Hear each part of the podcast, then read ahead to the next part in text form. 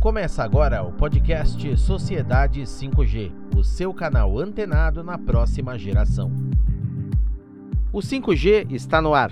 Em 12 regiões da cidade de São Paulo e em nove áreas na capital do Rio de Janeiro, a rede já atende quem tem o smartphone compatível. Isso foi possível neste momento, antes do leilão das frequências, que ainda não ocorreu, graças à união de quatro empresas parceiras. Uma forneceu a tecnologia, a Ericsson. Outra implementou essa tecnologia em suas redes e frequências já existentes, a Claro. A Motorola disponibilizou ao mercado o primeiro celular compatível, e a Qualcomm trabalhou nos ajustes da rede e também como fornecedora do processador que está no coração do smartphone e acessa a quinta geração. A tecnologia usada para essa estreia foi a DSS, Dynamic Spectrum Sharing, como diz a sigla em inglês, o compartilhamento dinâmico de espectro entre o 5G e as redes 2G, 3G e 4G já existentes.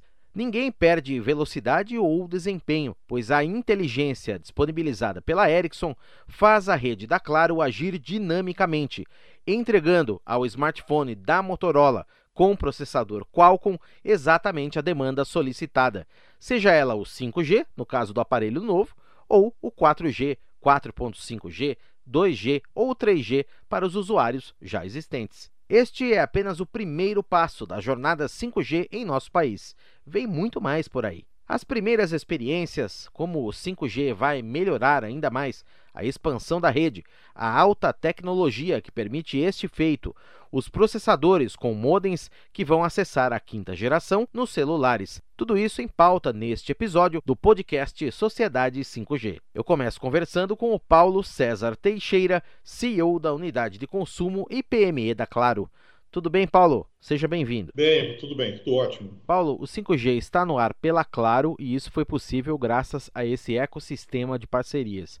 Como que foi o desenvolvimento, as ideias iniciais de tudo isso que permitiram a estreia da quinta geração aqui no Brasil? Tá, antes de mais nada, é um prazer estar aqui contigo e, e naturalmente que esse projeto não iniciou agora, esse projeto iniciou já algum tempo atrás, eu diria que meados do ano passado nós começamos a identificar esse potencial de antecipar o 5G, né, com a, a feature do DSS, que é o, a locação dinâmica do espectro, né, e, e, naturalmente que começamos a testar isso.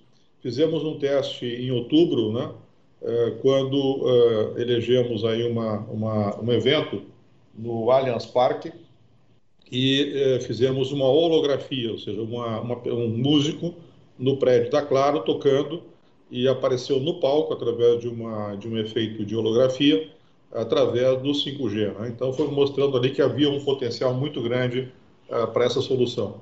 Na sequência, nós uh, começamos a identificar e a estimular é, que os fornecedores tradicionais de handsets aqui no Brasil uh, tivessem esse produto. Né?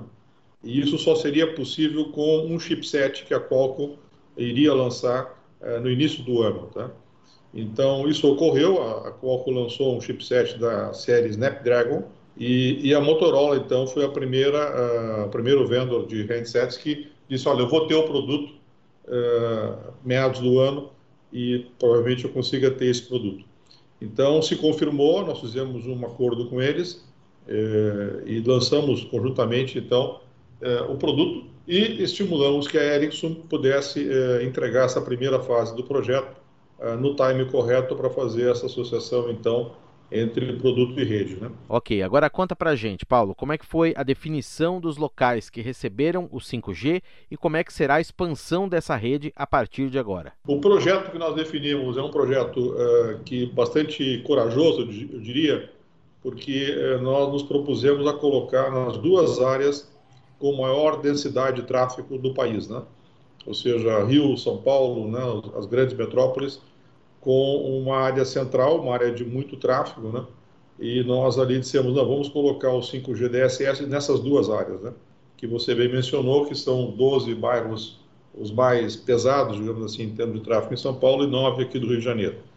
É, o que aconteceu com isso, né? Que é, nós vamos evoluir nessa rede, então, essa rede iniciou a operação ah, há uma semana atrás e ela vai até o final de setembro, essa construção dessa rede é, é um número significativo de sites, né? e, portanto, nós estamos com essa perspectiva de até o final de setembro ter toda a área coberta. Significando o quê? Que nós vamos efetivamente prestar um serviço né, eh, de ampla abrangência numa área com muita necessidade de tráfego e uh, já nos preparando também para uma visão de futuro em que, naturalmente, outros vendors virão com essa tecnologia. Né? E o que está no ar para a gente falar um pouquinho da tecnologia é, de fato, o 5G. Ele já permite um desempenho muito melhor que o 4. A tecnologia em si ela é super interessante porque ela permite já uma experiência 5G uh, eh, usando o espectro atual.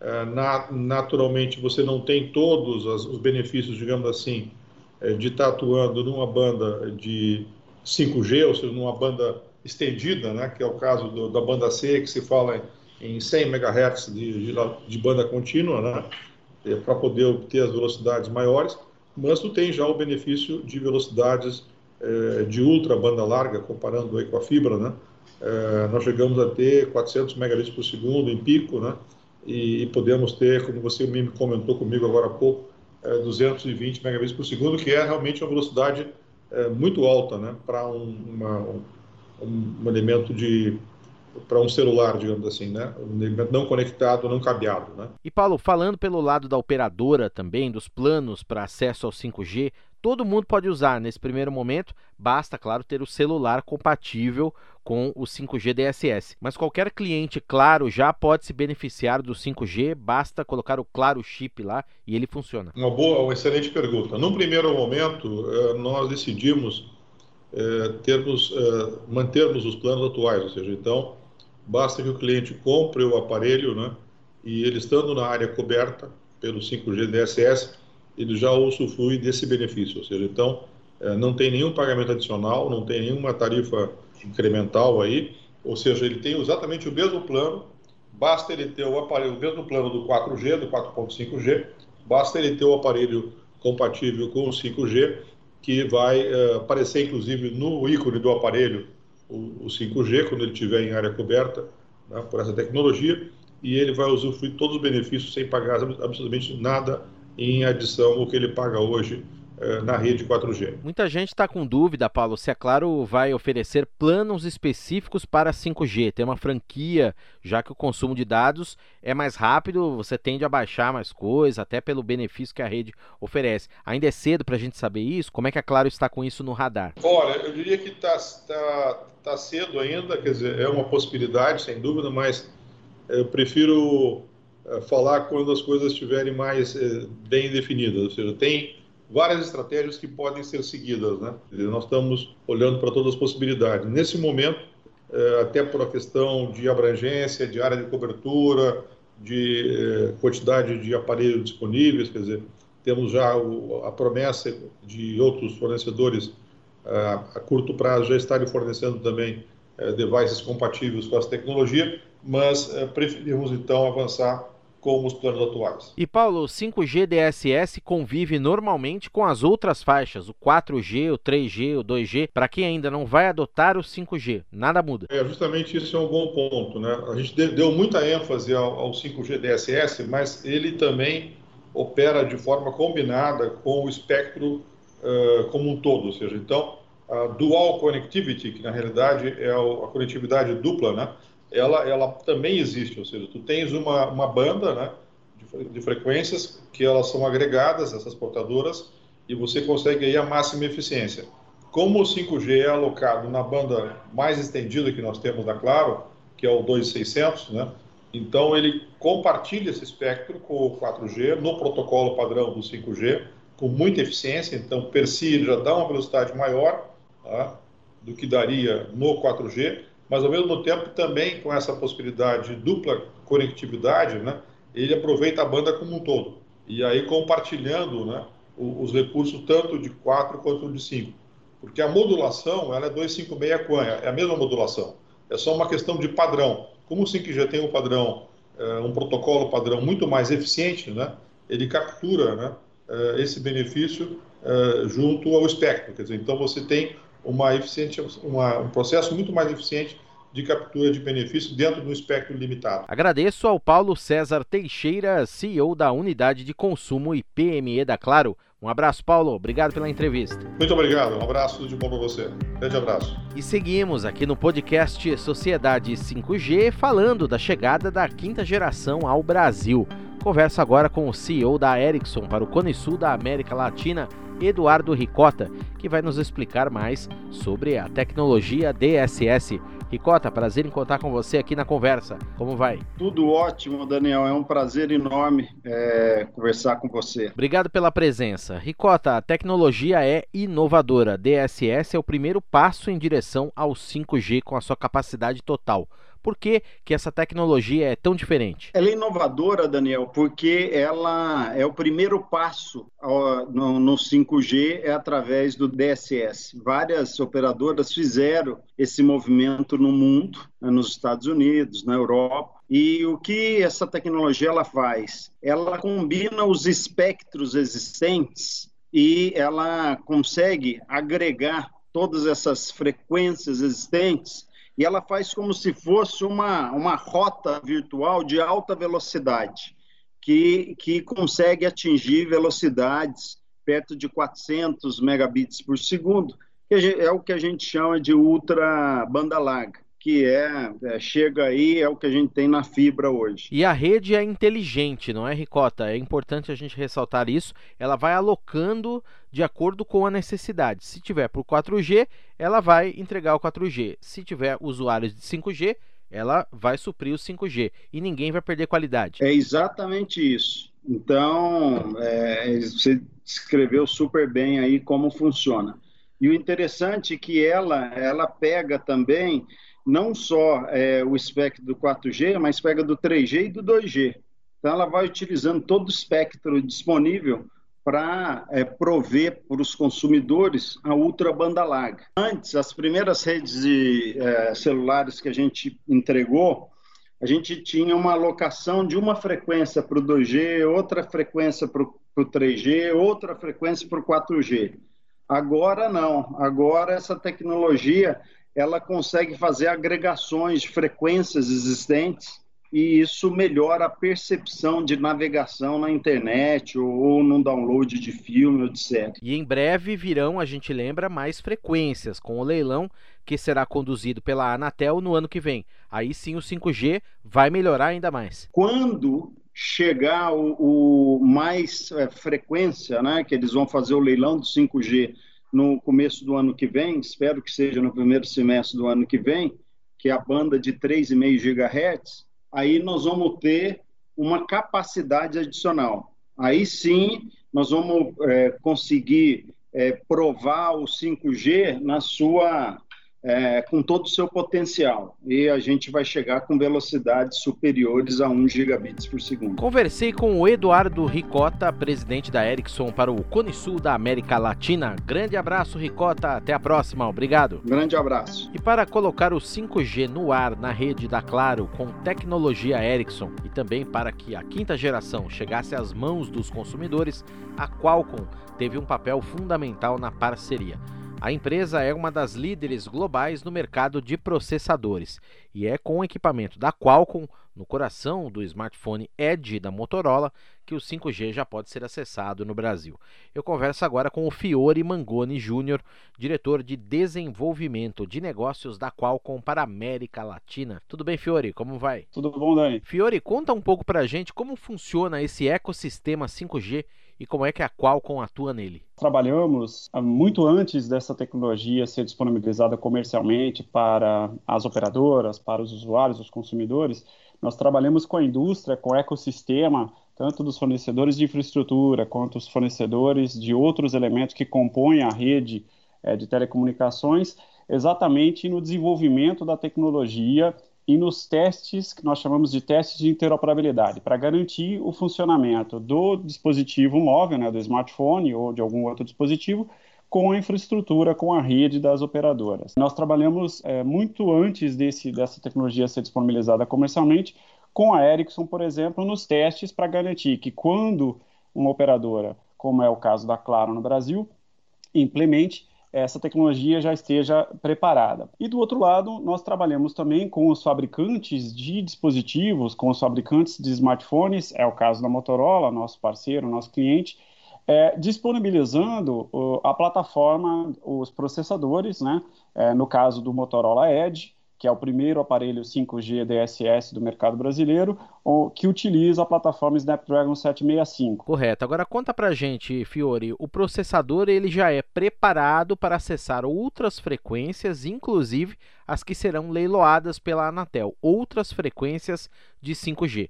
E ele ao mesmo tempo é disponibilizado pela Qualcomm para os fabricantes de smartphones que quiserem aplicá-los a seus aparelhos. Exatamente. O, o, Snapdragon 765 ele tem diversos recursos, né? Eu, eu diria que é, os dois mais importantes deles são a questão do 5G, né, como você bem ressaltou, e toda a parte de é, AI, né, de inteligência artificial, que é utilizada para uma série de funções na parte de entretenimento, na parte de câmera, né, no, no, no recurso de economia de bateria. Então, é, são características importantes da plataforma 765, né, Snapdragon 765. Ele possui um modem que permite, então, ao dispositivo funcionar em 5G. É, esse 5G, como você bem lembrou, ele é tanto para DSS, utilizando as frequências que as operadoras, como é o caso da Claro, já tem hoje para o 4G, para o 3G e agora vão poder compartilhar para o 5G também, né? É, por isso, a possibilidade de você lançar 5G antes do leilão da Anatel, né, das frequências da Anatel, é, mas ele também tem sim é, as outras frequências, né? Então, esses aparelhos eles já vão permitir né, que com simples, ah, uma simples atualização de software, os aparelhos que já vão estar no mercado funcionando hoje com 5G DSS possam também funcionar lá na frente com essa nova frequência 3.5 GHz também em 5G. E eu lembro que o Snapdragon 765 faz parte de uma família de processadores da Qualcomm. Temos outras também, a família 800, a família 400, a 600, todas elas terão processadores compatíveis com 5G, para várias gamas de smartphones, desde os de entrada, os intermediários e os mais avançados. Para o futuro, o que, que você prevê, Fiore? Com o leilão da Anatel das frequências, abrem-se as portas para uma gama imensa de dispositivos usarem o 5G, não só smartphones, né? Exatamente. É, nós estamos aí aguardando ansiosamente pelo, pelo leilão das, é, das faixas de frequências adicionais para o 5G. É, como você bem lembrou, a, a, a, arquitetura de uma rede 5G ela é composta de camadas, né? Então, nós vamos ter uh, nas áreas uh, de alta densidade, onde você precisa né, de maior capacidade, de maior uh, demanda por eh, tráfego de dados, eh, você vai utilizar, as operadoras vão utilizar ondas milimétricas, né? Porque aí você vai ter uma capacidade muito grande, disponibilizando aí serviços de gigabits por segundo, né, ou seja, ultra velocidade. É, essa tecnologia de ondas milimétricas pode ser aplicado né, desde em, em, áreas de alta densidade, por exemplo, em, em, estádios, né, em shoppings, onde você tem uma concentração grande de pessoas, né, e aí é, com isso você consegue entregar é, a capacidade que a rede precisa. Da próxima camada, a, a, as operadoras vão implementar o 3.5 GHz, né, então também 5G, é, também alta velocidade, e aí na sequência você vem com outras camadas, 5G DSS, 4.5G, 4G, e aí você tem né, a, o território coberto então por tecnologias que oferecem uma série de benefícios para, é, para os usuários. E do nosso lado, como o Qualcomm, nós estamos trabalhando com todas as operadoras no Brasil é, para garantir que elas estejam preparadas, né, estão participando dos testes que, que todos vêm executando, inclusive testes que têm sido feitos é, com a própria Anatel. Então, a gente, né, como é, participante ativo dessa, dessa indústria, é, nós temos colaborado com todos os outros players, é, seja da parte de operadoras ou infraestrutura, e, e a, a, nossa cadeia de o ecossistema é, de fornecedores de dispositivos, smartphones e outros tipos. Conversei com o Fiore Mangoni Júnior, diretor de desenvolvimento de negócios da Qualcomm para a América Latina, aqui no podcast Sociedade 5G. Um abraço, Fiore, obrigado pela entrevista, até a próxima. Obrigado a você, um abraço, até a próxima. E para concluir, você ouve as palavras de José Cardoso, General Manager da Motorola Brasil, a respeito da chegada do 5G DSS a nosso país. Lembrando a você que a Motorola é a fabricante que oferece o primeiro smartphone compatível com essa tecnologia no Brasil, o Motorola Edge. A Motorola tem inovação em seu DNA. Em 2012, trouxemos o primeiro smartphone 4G ao Brasil. Hoje, voltamos a fazer história com o Motorola Edge. Em parceria com a Claro, lançamos o primeiro smartphone a funcionar em uma rede 5G no Brasil. Temos muito orgulho em fazer parte deste momento. Podcast Sociedade 5G vai acompanhar a evolução do 5G DSS e todas as discussões em torno dessa tecnologia no Brasil e no mundo. O 5G DSS já está no ar em nosso país, na parceria entre a Claro, a Ericsson, a Motorola e a Qualcomm. Acompanhe as novidades do Sociedade 5G no portal sociedade5g.com.br. Siga-nos nas redes sociais. No Instagram é só procurar o Sociedade 5G, assim o é também no Facebook. E o podcast Sociedade 5G tem apresentação de Daniel Gonzalez. Um abraço para você e até a próxima. Termina aqui o podcast Sociedade 5G.